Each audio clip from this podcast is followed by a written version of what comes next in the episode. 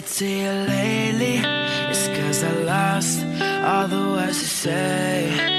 And I get it if you think I'm shady. But I can't keep on running. Good morning and hello everybody. Welcome aboard American English Express. I'm your host Oliver. 各位好，欢迎搭乘美语早班车。 I wish we could let Despite the outbreak of the novel coronavirus sweeping across the country, um, they are it is still under control. I mean, um, there are certain instructions we need to follow to make sure that it will not spread. Um, for instance, we need to pay attention to personal hygiene, avoid crowds, and of course, most importantly, we need to take precautionary measures. 尽管现在呢，这个病毒呢仍然呢在这个不断的扩散，但是呢还是在我们可控的范围当中的。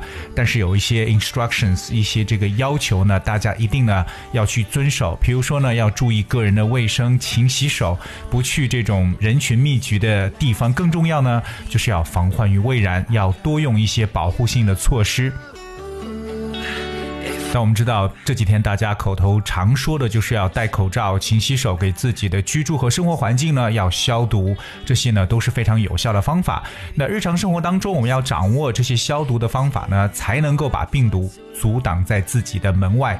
今天美语早班车，Oliver 带着大家一起来了解一下和消毒相关的英文说法。所以在家听节目的朋友们，笔记记起来。我们一说到消毒这个词呢，其实很多人还是比较陌生的，觉得不知道消毒该怎么讲。其实有几个英文单词大家来可以进行挑选。那第一个呢叫做 disinfect，这是一个动词，disinfect the spells D I S I N F E C T。disinfect 这个词其实是 infect 它的一个反方向动词了。那 infect 表示感染上，那 disinfect 就表示对什么什么东西消毒。So to clean something using a substance that kills bacteria，就是完全可以去杀菌的这种做法呢，去清扫就是 disinfect 消毒。For example, we could disinfect a surface, disinfect a room, or disinfect wound。比如说，给一些东西的表面呢，给房间，甚至给伤口消毒呢，都可以使用这个词。所以记住这个重要的动词 disinfect，d i s i n f e c t。 I'm gonna give you one example right here. Just be careful not to spread the infection. Disinfect the hands frequently and don't share snacks. 不要这个，不过要注意感染呢，就是要不让这个啊、感染的扩散。那其实呢，要经常用消毒液呢来去清洗双手。另外呢，不要去共享食物。我们所说的这个动词 disinfect，一定要记住，这是最常用说到消毒的一个词。当然，它有一些变体啊，譬如说它的名词形式就是 disinfection，我们后面加上一个 i o n 后缀 disinfection。Starry sky. For example, ultraviolet disinfection 就是紫外线消毒。 Beating for you.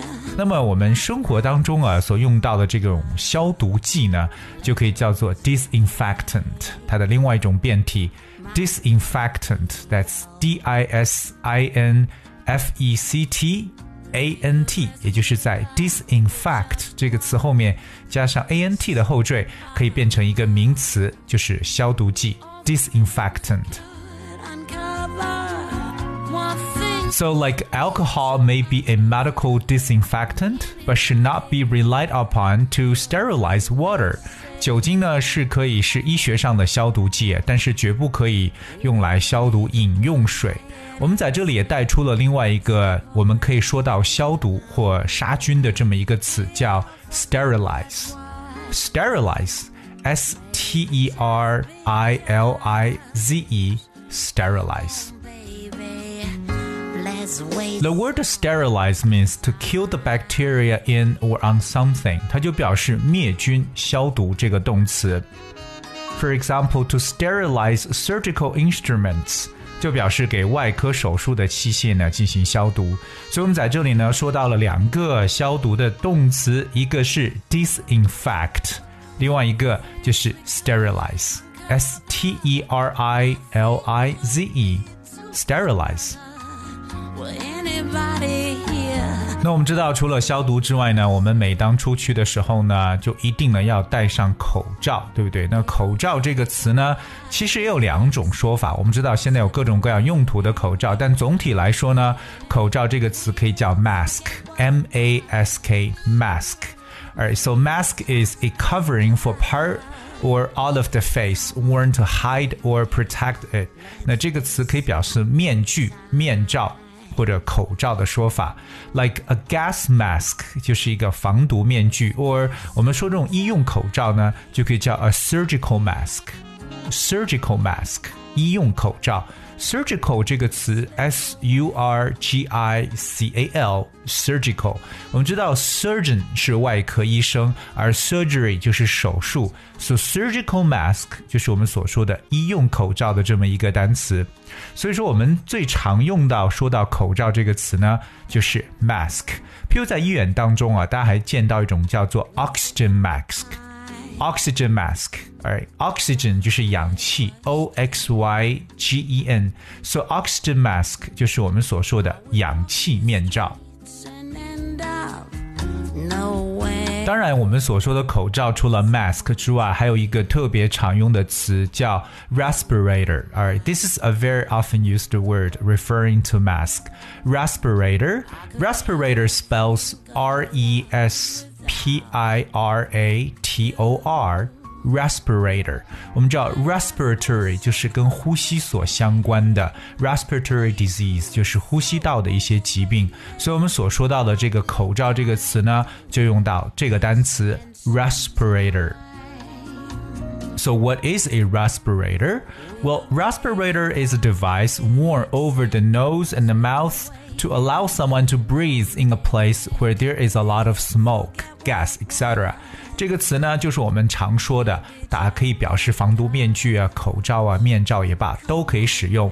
所以大家学会啊，我们所说到这个啊、呃、口罩呢，有两个可以挑选的词，一个呢就是 mask，还有一个就是 respirator。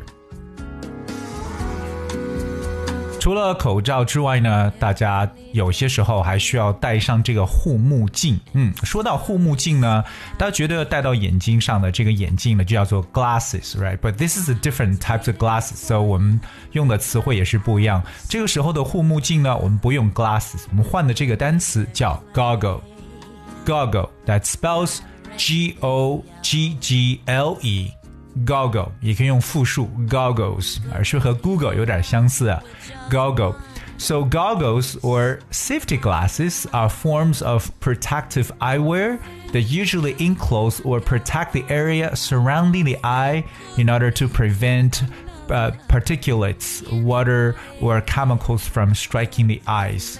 这个词呢，就是我们所说的护目镜或者泳镜。那它其实呢，主要是保护我们眼部周围的区域，以防一些微粒啊、水啊或者化学物质呢进入到眼睛。所以，当说到这个护目镜这个词呢，就要用到 goggles。我们也看到呢，在医院里边，很多医生呢现在也穿上了防护服。嗯，这个词要说的清楚一点，不然会会把它说错。防护服，哎，那这个词在英文中其实很简单去描述。那既然是保护性的或具有保护措施的这种衣服呢，可以叫做 protective suit。protective suit。Suit，suit 其实不是只表示西装啊，它可以表示一套衣服、一个套装。protective suit or protective clothing 都是可以来表示的。当然，最重要呢，我觉得大家最近呢还需要特别注意几个事情。我们刚刚所说的 ，Number one, wash hands more often，一定要多洗手。OK，and、uh, remember you have to wash your hands at least for like sixty seconds。那根据比较正确的手法来说呢，应该要洗差不多六十秒钟，有一分钟的时间呢。第二个呢，就是 wear mask when going out，这刚刚提过，出门时候一定要戴口罩。 第三个呢，air the room and drink more water，要给房间多通风呢，并且要多多的饮水。其实给房间通风这个词啊，大家可以简简单单的使用 air 空气做动词来使用 air the room，而就是给房间通气。所以这段时间呢，大家我知道呢，哎，都是在家里憋坏了。可是呢，一定要忍受住，我们要等我们的疫情过去，这样大家才能更好的去享受生活。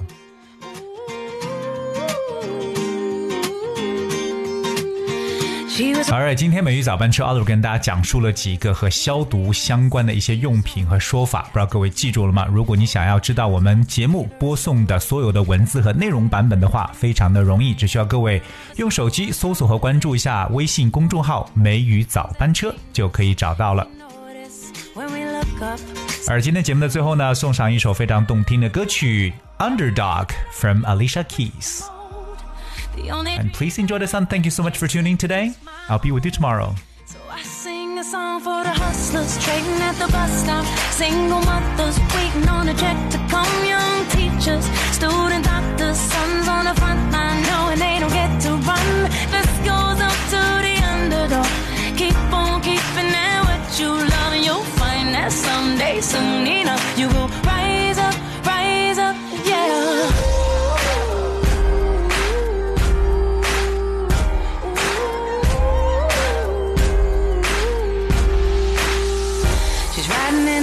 taxi back to the kitchen, talking to the driver about his wife and his children on a run from a country where they put you in prison for being a woman and speaking your mind. And she looked in his eyes in the mirror and he smiled. One conversation, a single moment, the things that change us if we notice when we look up sometimes. They said I would never make it, but I was built to break the mold.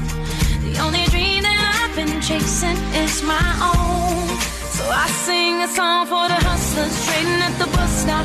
Single mothers waiting on a check to come. Young teachers, student doctors, sons on the front line knowing they don't get to run. This goes up to the underdog. Keep on keeping it what you love. And you'll find that someday, soon enough, you go.